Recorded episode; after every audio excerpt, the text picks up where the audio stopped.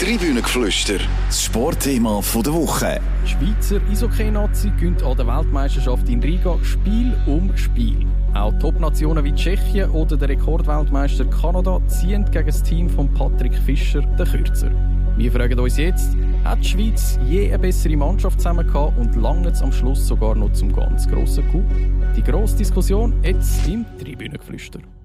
Herzlich willkommen beim Tribünengeflüster, einem Sportpodcast von der CH Media Zeitungen. Mein Name ist Gabriel Villares und ich freue mich sehr, dass meine zwei Lieblingskollegen den Weg ins Studio gefunden haben. Zum einen der Etienne Vuillemin, zum anderen der Marcel Kuchta. Salut zusammen.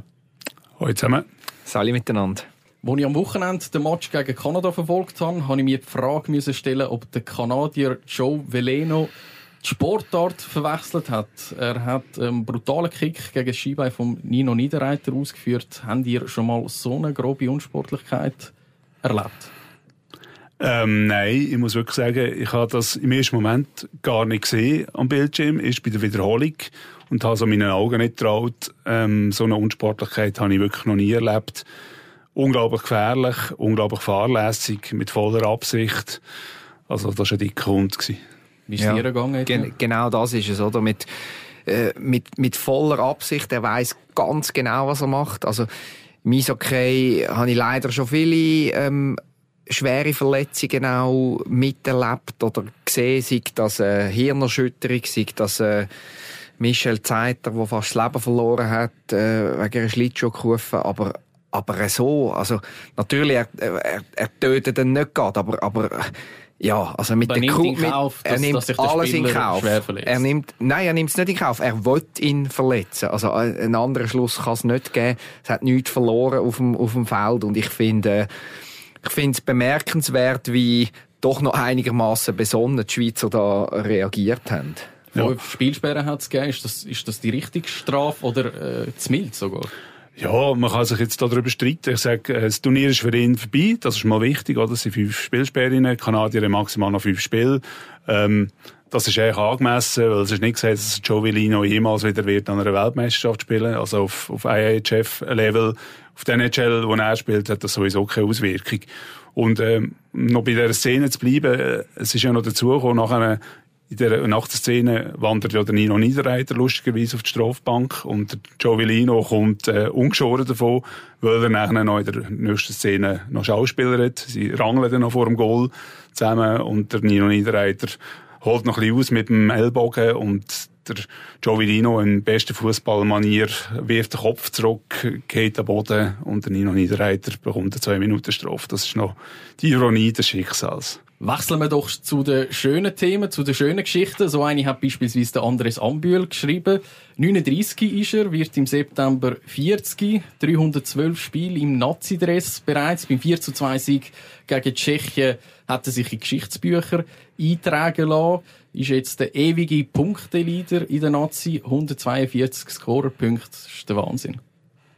Es ist äh, unglaublich. Der Andres Ambühl ist wirklich ein, ein Phänomen. Ich verfolge ihn schon seit er seine Karriere angefangen hat beim HCD, anfangs von den 2000er Jahren. Und eben 18. WM, äh, 40. Und wenn man ihm zuschaut, man hat immer noch das Gefühl, der ist 20. Der hat so eine Energie, so eine Leidenschaft, ähm, so einen Drive. Und es gibt ja sogar seine Mitspieler, die staunen über ihn, oder? Und wo wahrscheinlich jeder neidisch drauf ist, der 30 ist und sagt, wenn ich in 10 Jahren noch so unterwegs bin wie der Bühli, dann habe ich mich mit Traum verwirklicht. Es, es ist so, man kann nur den Hut ziehen. Ähm, ich glaube, er hat aber auch schon schlechtere Mitspieler gehabt als die zwei. Jetzt gegen, gegen Tschechien gerade äh, Superlinie mit dem, mit dem Malgin und dem Fiala und ja. Wer weiß, vielleicht schreibt er da kurz vor seinem 40. noch Weltmeister werden. Es wäre, es wäre grandios und eben, wie gesagt, man kann nur, man kann nur den Hut ziehen. Mhm. Eben, das ist ja wirklich spannend bei ihm Du kannst ihn neben jeder Spieler stellen, jede Linie, jede Kombination. Er funktioniert einfach, oder? Das, das ist wirklich faszinierend. Das kann nicht Menge Spieler. Er kann offensive Rollen spielen, er kann defensive Rollen spielen. Und er gibt eine riesige Energie, er bringt eine Energie rein. Auch wenn er, er ist ja bei weitem nicht der Größte, aber der hat einen Drive drauf und, und, äh, ja, äh, das kann ein, ein riesen Check sein, ganz am Anfang. Das kann sein, wenn, wenn die Mannschaft das Zeichen braucht, aber auch als, eben, als kühler Vollstrecker vor dem Goal, als brillanter Vorbereiter, Unterzahl, Überzahl, der macht alles. Oder hat maßgeblich dazu beigetragen, dass die Schweiz als Gruppensieger feststeht? Verdient? Sind es verdient Gruppensieger? Ja, also bei sechs Siegen in sechs Spielen, da kann man, kann man nicht viel kritisieren. Also das ist ich habe noch nicht alle Matches gesehen, nicht alle, alle Matches gesehen, aber ähm, die Schweiz ist wirklich, ich äh, wage mich jetzt doch ein bisschen auf den Test raus, bis jetzt mit Abstand die beste Mannschaft an, an diesem Turnier. Sie haben nur ganz wenig Schwächephasen, sie spielen auf einem unglaublich hohen Niveau, Top-Qualität, Passqualität, unglaublich schnelle Mannschaft, äh, viel Power kann immer im richtigen Augenblick reagieren, wenn es mal nicht so läuft. Also es ist sehr, sehr beeindruckend und darum absolut verdient. Etienne, wie schaust du zurück auf die bisherigen Spiele? Ja, also äh, ganz einfach. Früher hat man amigs müssen zittern, dass es überhaupt im Viertelfinal langt. Das mal, ähm, gut, ist auch noch ein bisschen im Spielplan geschuldet gewesen, wo eher die schwächeren Mannschaften sehr stark gestanden sind. Weißt du eigentlich von Anfang an, ähm, das wird ein Selbstläufer, der Viertelfinal, gar nicht despektierlich gemeint, aber einfach die Mannschaft ist zu gut, dass sie da etwas anbrennen lassen in der Vorrunde. Von A bis Y überzeugend, zwei, drei äh, blöde Strafen zur Rundzeit, zwei, drei kleine Nachlässigkeiten, aber ja, macht Freude und macht Lust auf mehr. Wir wollen eine weitere Person in dieser Diskussion zu Wort kommen nämlich den Klaus Zaug. Er ist für uns in Riga vor Ort und begleitet Nazi seit Jahren eng mit. Ich bin jetzt telefonisch mit ihm verbunden. Sali Klaus. Ciao, hoi, ciao. Klaus, erzähl mal, wie sieht so die Stimmung vor Ort aus in Lettland? Wie ist es bis jetzt so gelaufen, die Organisation vom Turnier? Ja, die Organisation ist gut und die Stimmung ist natürlich bei den Schweizer Match gut, weil vor allem zuletzt gegen Kanada und Tschechien sehr viele Schweizer Fans waren. Also, vor allem Kanada ist wahrscheinlich das grösste Heimspiel im Ausland das man Nazi je hatte. Das sind fast 8000 im Stadion. Wir können meinen, ja, in Zürich durch das ist es also stimmungsmässig, je länger es jetzt gegangen ist, immer je besser geworden. Sonst hat es natürlich nicht so viele Zuschauer, weil Ticketpreise zu teuer sind, dass sich die Leute andere Matches äh, reinziehen, als jetzt die von Lettland. Aus Schweizer Sicht sechs Spiele, sechs Siege. Es läuft wie am Schnürli. Der Gruppensieg ist Tatsache. Letztes Jahr war das auch der Fall gewesen. Also gehen wir jetzt wieder im Viertelfinale raus, oder wie sieht es aus? Ja, das hoffen wir nicht. Das kann natürlich passieren, aber die Mannschaft, die jetzt da ist, ist besser, weil ausgeglichener, stabiler, als die vor einem Jahr. Und die Schweizer haben vielleicht ein bisschen gelernt, äh, es ist ein bisschen wie beim Bergsteigen, man muss sich an die hohe Luft gewöhnen. Und ich habe so ein bisschen den Eindruck, die Spieler haben besser gelernt, mit so einer Situation umzugehen, dass sie gerne gewinnen äh, an der WM, dass sie äh, zu den Favoriten gehören, dass sie eigentlich die Grossen sind. Das ist auch etwas, was man zuerst muss lernen mit dieser Situation. Und ich glaube, die, die können sie besser leben hier. Es ist so ein bisschen der Alltag geworden, dass man gut ist. Es ist nicht mehr ein aufregendes Abenteuer und das macht sie besser. Du sagst, es ist Alltag geworden, dass man jetzt zu den Favoriten gehört. Was heißt das? Können wir jetzt in äh, WM-Final?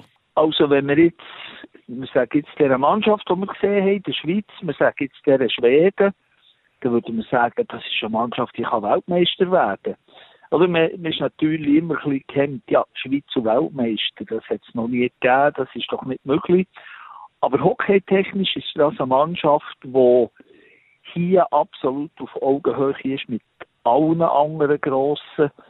Und es braucht nicht einmal wahnsinnig viel Glück. Es braucht eigentlich nur, dass jeder sein bestes Hockey spielt wie bis jetzt und dann kann das tatsächlich länger. Heißt das für dich, die Schweiz, die Schweizer Nazi hat auch im Moment das beste Team von der Geschichte überhaupt?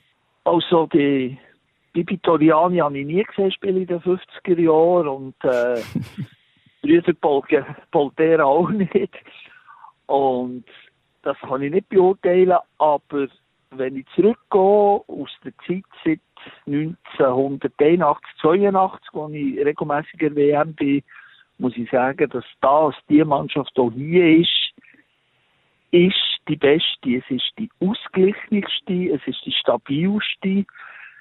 Sie hat am meisten Talent und sie macht den Eindruck von, von einer Reife, die eine so eine Mannschaft auf diesem Niveau an der WM aus der Schweiz noch nie hatte. Die Mannschaft ist das eine, da gehört natürlich auch der Trainer, der Patrick Fischer, dazu. Ist er ein grosser Trainer für dich? Ja, er ist ein guter Trainer. Ein grosser Trainer ist einer, der Titel gewinnt. Ich kann jetzt sagen, der Patrick Fischer ist mit der Schweiz 2018 im Finale. Das ist auch ein grosser Trainer. Ähm, Patrick Fischer, sein Verdienst ist eigentlich mehr, dass er ein neues Denken in die Nationalmannschaft gebracht hat. Wenn man früher hat man immer die Bescheidenheit gehabt, ist schon bedingt durch die Qualität der Mannschaft. Aber gleich, der Patrick Fischer ist der, der das Bewusstsein gebracht hat, hey, wir können etwas erreichen. In diesem Bereich ist er tatsächlich ein grosser Trainer, weil er ist ein Trainer, der eine Mentalität hat geholfen verändern. Ob er auch ein grosser Bandengeneral ist, als ob ein Benchcoach, wie man sagt, ob er der Taktiker ist, ob er im Pulverdampfte von knappem Ausgang die richtigen Wechsel und all das macht, das können wir offen lassen. Aber er hat auch viel gelernt und er ist auch auf diesem Gebiet besser geworden.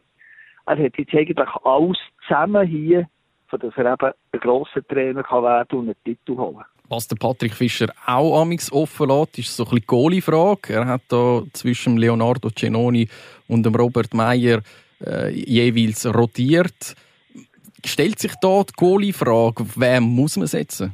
Das ist, glaube ich, die heikelste Frage überhaupt, die Coaching-Staff hier hat.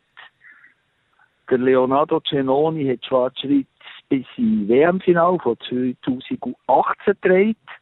Aber seitdem hat er auch vier für Titelturnier verloren, also dreimal bei der WM und bei den Olympischen Spielen.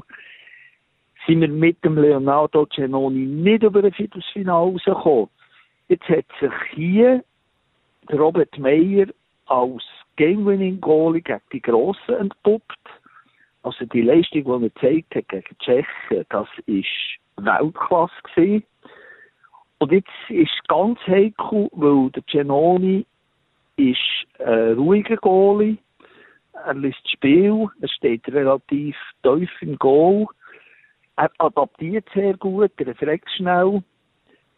Da weiss man, was man hat. Robert Meyer ist aggressiv, kommt raus, fordert den Stürmer raus er geht größere Risiken ein und man kann sich natürlich fragen, ob gegen die Deutschen, die mutmaßlich unsere Gegner werden, im Viertelfinal, ob man es nicht mit dem Robert Meyer sollte probieren, mit einem aggressiven, robusten Goalie, ob man es nicht nach vier Niederlagen mit dem gleichen Goalie im Viertelfinal nicht mit einem neuen sollte probieren. Das ist die Frage, die sich der Patrick Fischer mit seinem Coaching-Staff austauschen muss aber ich schätze, dass er auf Leonardo Cenoli wird setzen. Aber wenn ich dir zulose, dann würdest du eher auf den Robert Meyer setzen? Ja, also wenn ich dann müsste schuld sein für die Wahl, die ich treffe, würde ich wahrscheinlich auch auf Cenoli setzen. Aber wenn ich natürlich, wenn, ja, andererseits, ja, warum nicht mal etwas probieren? Aber eben, es ist, wenn es in die Hose geht, ist es Turnier zu Ende und alles, was wir jetzt geredet haben, kann man wieder äh, zurückspulen und von vorne anfangen. Abschliessend, wenn wir noch über einen Mann schwätzen, der gar nicht dabei ist, nämlich der Romagnosi, stellt sich die Frage, ist das Team eigentlich nicht besser dran, wenn ein, so ein Star, wie das der Romagnosi auch ist, gar nicht dabei ist und äh, jemand nicht dumm ist, der so viel Raum dann auch einnimmt? Das ist durchaus äh, eine These, die man kann vertreten kann. Also der Romagnos ist so dominant, dass er sicher äh, in dieser Mannschaft wird 4, 25 Minuten Eiszeit permanent beanspruchen würde auch eigentlich alles auf sich ziehen, was die Mannschaft aber auch berechenbarer macht. So wie die Mannschaft jetzt aufgestellt ist, mit mehreren guten Verteidigern, die sich die Eiszeit gut aufteilen, es kommt kennen viel über 20 Minuten, wo sehr gut im System integriert sind, ist sie wahrscheinlich unberechenbarer und in der Endsumme stärker, wenn sie einen grossen, dominanten Verteidiger hat.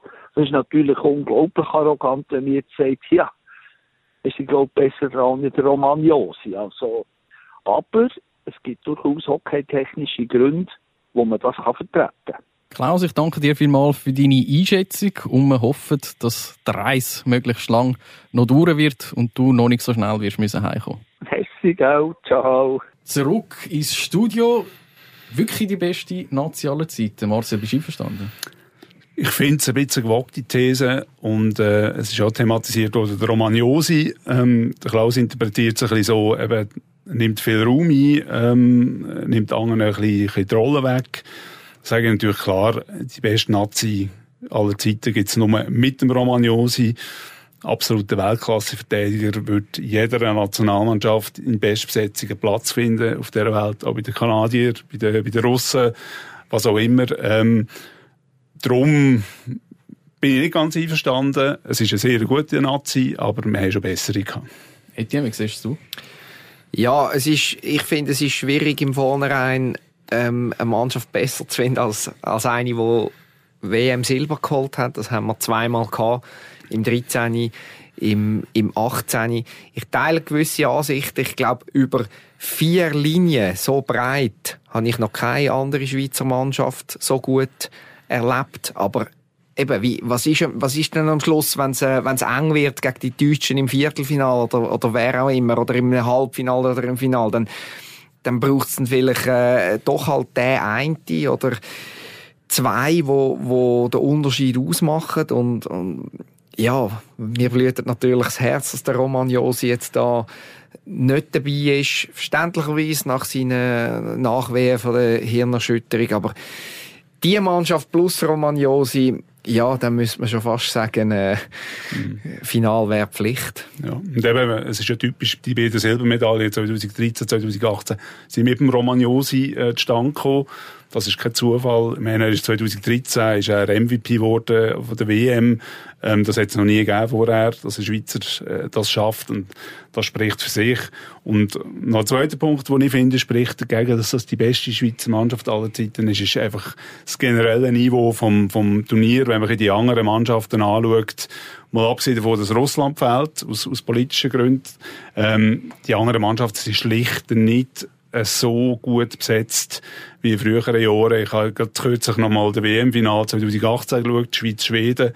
Und bei den Schweden hat es einfach äh, 18 von 19 Spielern sind NHL-Spieler der gehobenen Huberarm-Klasse gewesen. Und ich weiß nicht, wie viele NHL-Spieler die Schweden da so überhaupt dabei haben. Also Tschechen hat zum Beispiel zweieinhalb bis drei gehabt. Und Kanadier hat zum Teil noch Junioren drinnen. Also ist alles ein bisschen relativ.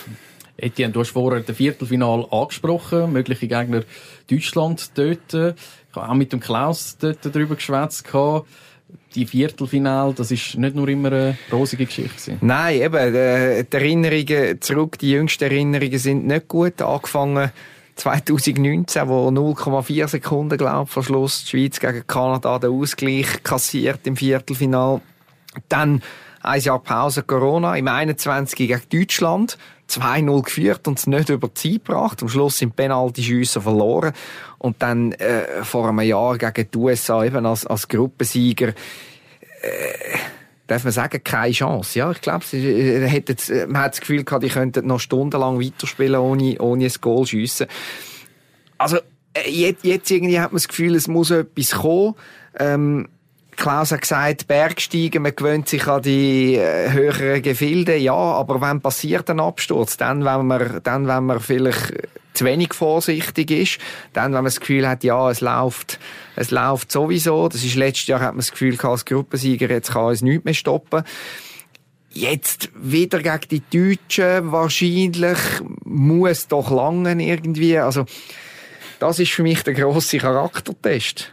Ja, es wird letztlich ist, ist äh, meiner Meinung nach eine reine Kopfsache. Ähm, die Schweizer müssen das Selbstverständnis von der, von der grossen Eishockey-Nationen können, können entwickeln. Das haben sie bis jetzt noch nicht können. Oder mit Ausnahmen, dass man einfach in die Viertelfinale geht, mit der Favoritenrolle und auch an dieser Favoritenrolle wächst und nicht zerbricht. Also, dass man wirklich mit, mit dem Selbstbewusstsein als Weg geht und einfach sein Ding durchzieht.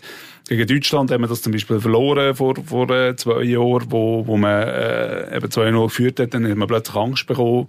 Angst äh, vor dem Sieg, Genau, ja, Angst ja. vor dem Sieg, oder? Und, und das haben die guten Nationen das nicht. Die Schweden gehen auf das Eis, machen ihren Job und das ist dann in der Regel lenkt das für einen Sieg, oder? Und ich glaube, das ist echt die grösste Hürde bei den Schweizer, dass sie, dass sie nochmal die PS aufs Eis bringen im entscheidenden Moment. Was mich hingegen positiv stimmt, ist unter anderem jetzt in diesen zwei Matches gegen, Kanada und Tschechien, wie geht die Mannschaft um mit einem Rückschlag? Oder? In beiden, in beiden Matches hinten drin und dann eine überragende Reaktion. Oder? Das, das ist schon auch ein Indikator für mich, wenn man jetzt vergleicht nach, vor einem Jahr gegen die USA, wo nach dem 0-1 irgendwie gar nichts gegangen ist, dann kommt noch ein ein Fehler vom Genoni dazu ist 0-2 und irgendwie, äh, ja, alle, alle Luft draussen.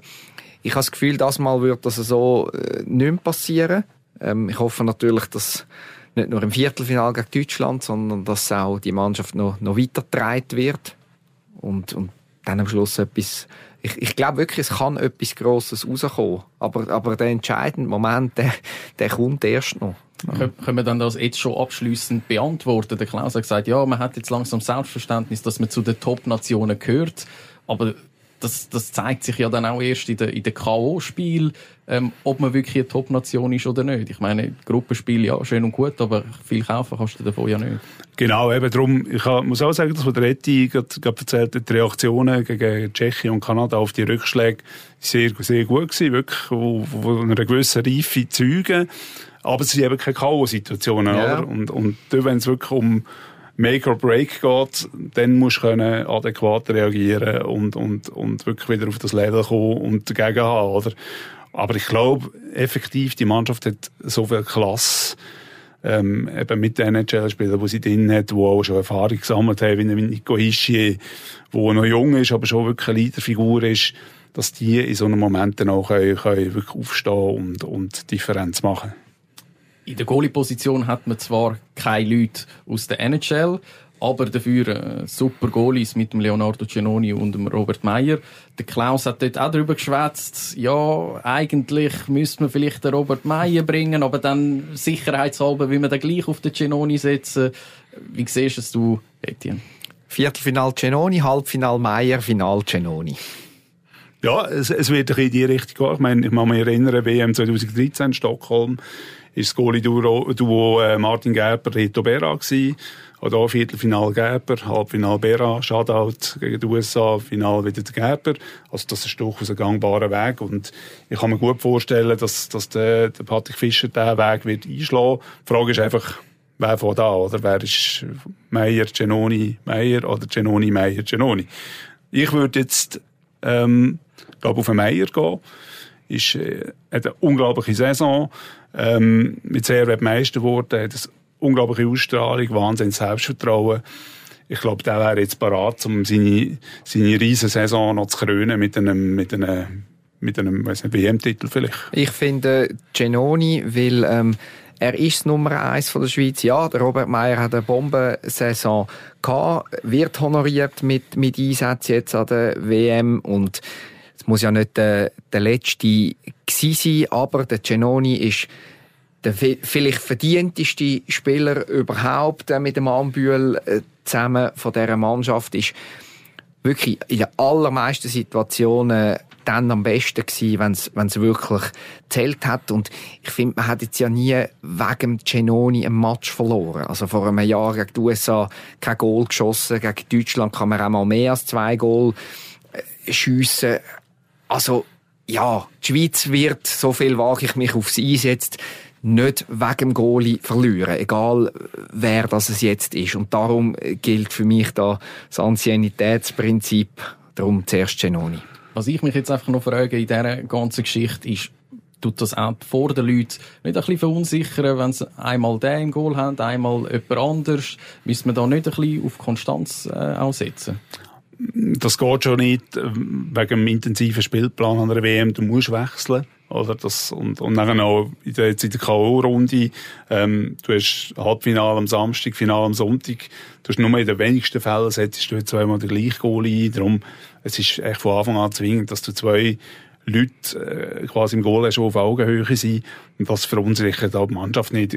Apropos, ich, ich habe es auch sehr beeindruckend gefunden, wie, wie die Mannschaft damit umgegangen ist, dass der Patrick Fischer alle Sturmlinien durcheinander gewirbelt hat, jetzt eigentlich vor dem äh, letzten Match gegen Tschechien.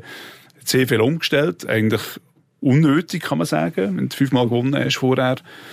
Aber die neue Linie, die hat wunderbar funktioniert, wie wenn sie nie etwas anderes gemacht hätten vorher. Also, eine gute Mannschaft kann in allen Konstellationen funktionieren. Ja, und der Patrick Fischer hat ja gesagt, er will, er will das mal im Vergleich vielleicht zu anderen WMs äh, den Formaufbau in Richtung K.O.-Phase machen. Das gehört für mich dazu, dass er jetzt noch etwas probiert gegen Tschechien. Es würde mich auch nicht wundern, wenn jetzt gegen Lettland zum unbedeutenden abschliessenden Vorrundenspiel nochmal zwei, drei neue Kombinationen ähm, zum Vorschein kommen. Wirklich so, dass man dass sie die Spieler auch gezwungen sind, irgendwie mit diesen, mit diesen neuen Formationen umzugehen, dass man auch ja, am Schluss mehr, mehr Optionen hat. Wenn sieben Spiele lang alles wunderbar funktioniert, jeder spielt immer an gleicher Stelle, und dann kommt einmal der Widerstand im Viertelfinale, ist dann vielleicht schwieriger zu switchen, wie wenn du schon ein, zwei Kombinationen vorher ausprobiert hast. Wenn wir schon über den Trainer schwätzen, das ist auch ein Punkt gewesen, wo sich der Klaus nicht ganz sicher ist, ist er ein großer Trainer oder nicht. Er ist zwar auch schon im WM-Final gestanden, das, das spricht dafür, dass er ein großer Trainer ist, aber muss ein großer Trainer nicht auch die grossen, ganz grossen Spiele gewinnen, sprich, müsste er nicht Weltmeister werden? Ja, ist jetzt, ich denke, es ist ein bisschen vermessen, wir müssen aufpassen äh, bei aller Euphorie äh, wenn wir die Schweiz von einem Weltmeistertitel reden. Ähm, eben bis vor ein paar Jahren ist, ist es schon noch das höchste Gefühl gewesen, mal ins Viertelfinale zu kommen. Ähm, Darum, also jetzt von Patrick Fischer zu verlangen, dass er Weltmeister wird, dass er dann ein grosser Trainer ist, ist ein bisschen too much, meiner Meinung nach. Ich finde, Patrick Fischer macht, macht insofern einen hervorragenden Job. Er muss eigentlich, äh, ein Spielermanager sein. Er muss, er muss die Egos von den Spielern können managen, gerade von den Leuten, die aus der NHL kommen. Die mal Lust haben zu kommen. Also eben, ein Nico Ischier spielt 82 äh, Regular Season Spiel, zwei Playoff-Runden, packt seine Sachen und kommt an die WM. Das ist nicht selbstverständlich. Überhaupt und, nicht. Das ja, ist doch genau der eben. Punkt. Ich, ich erwarte von einem Schweizer Nationaltrainer, dass er alles macht dafür, dass jeder Schweizer Hockeyspieler Lust hat auf, auf die WM. Und das, das ist ihm einfach bis jetzt überragend gelungen. Wenn jemand, wenn jemand verletzt ist oder unmittelbar davor steht, einen, einen langjährigen grossen Vertrag zu unterschreiben, dann ist es völlig selbstverständlich, dass dass es nicht geht für die WM, aber sonst, es gibt keine, ähm, ich sage jetzt einmal, Zufälligkeitsabsagen mehr. Mhm. Da ist, äh, da ist eine Mannschaft, eine geeinte Mannschaft am Werk, die grosse Lust hat und das auch überbringt. Also ich, ich, ich habe das Gefühl, äh, in meinem Umfeld oder wo auch immer, das, das ist eine Mannschaft, die wo Lust macht, die Freude bereitet und ja, wenn ich auch wieder eben, die Klaus hat es beschrieben, äh, die Leute reisen, reisen vor Ort und gehen gerne dieser Mannschaft zuschauen und, und man schaut dieser Mannschaft auch gerne daheim zu vor dem, vor dem Fernsehen. Und das, das ist etwas, äh, ja, auch die Aussenwirkung von ihm, wie er, wie er das äh, kommuniziert und, und macht, das ist, das ist überragend. Ich glaube, es ist dann auch wichtiger als irgendwie eins, zwei, drei hockey-technische Details in so einem Moment nach so einer langen Saison. Ja, kommt, kommt dazu, dass er ähm, sehr wohl eine konsequente Linie hat beim, beim Aufbieten. Also er hat auch schon Dennis Malgin daheim gelassen, weil der irgendwie Prioritäten anders gesetzt hat während der Saison. Also er hat schon gewisse Konsequenz. Oder? Man muss gewisse Pflichten erfüllen quasi als Nationalspieler. Ähm, wenn man das nicht macht, dann bekommt man kein Aufgebot.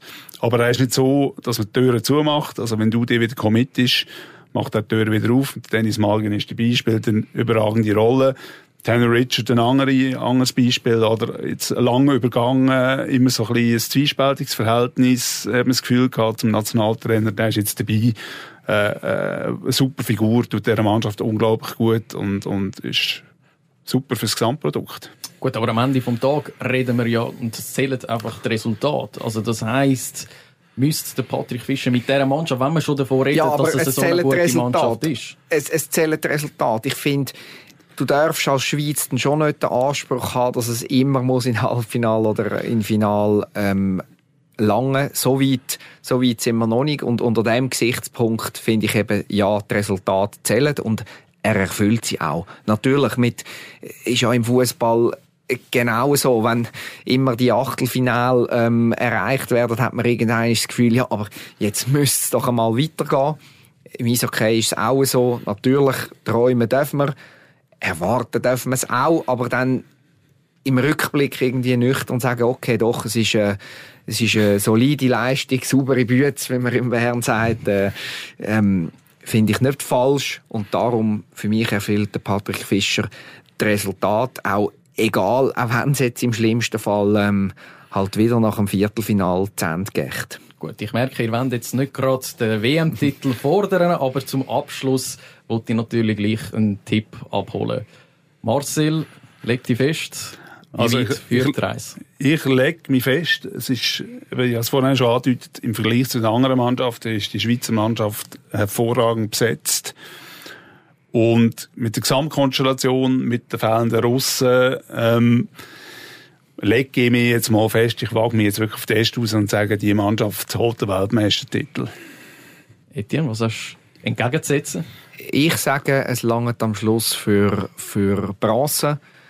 Ähm, aber es sind noch so viele Konstellationen möglich. Man kann, man kann ja noch nicht genau sagen, zum jetzigen Zeitpunkt, am Montagnachmittag, ähm, der Finale ist nächst, nächst Sonntag, oder das Finalwochenende Samstag, Sonntag. Man weiß noch nicht, was wären allfällige Halbfinalgegner. Ähm, ja, die Halbfinals haben es bis jetzt gewonnen, die Schweizer.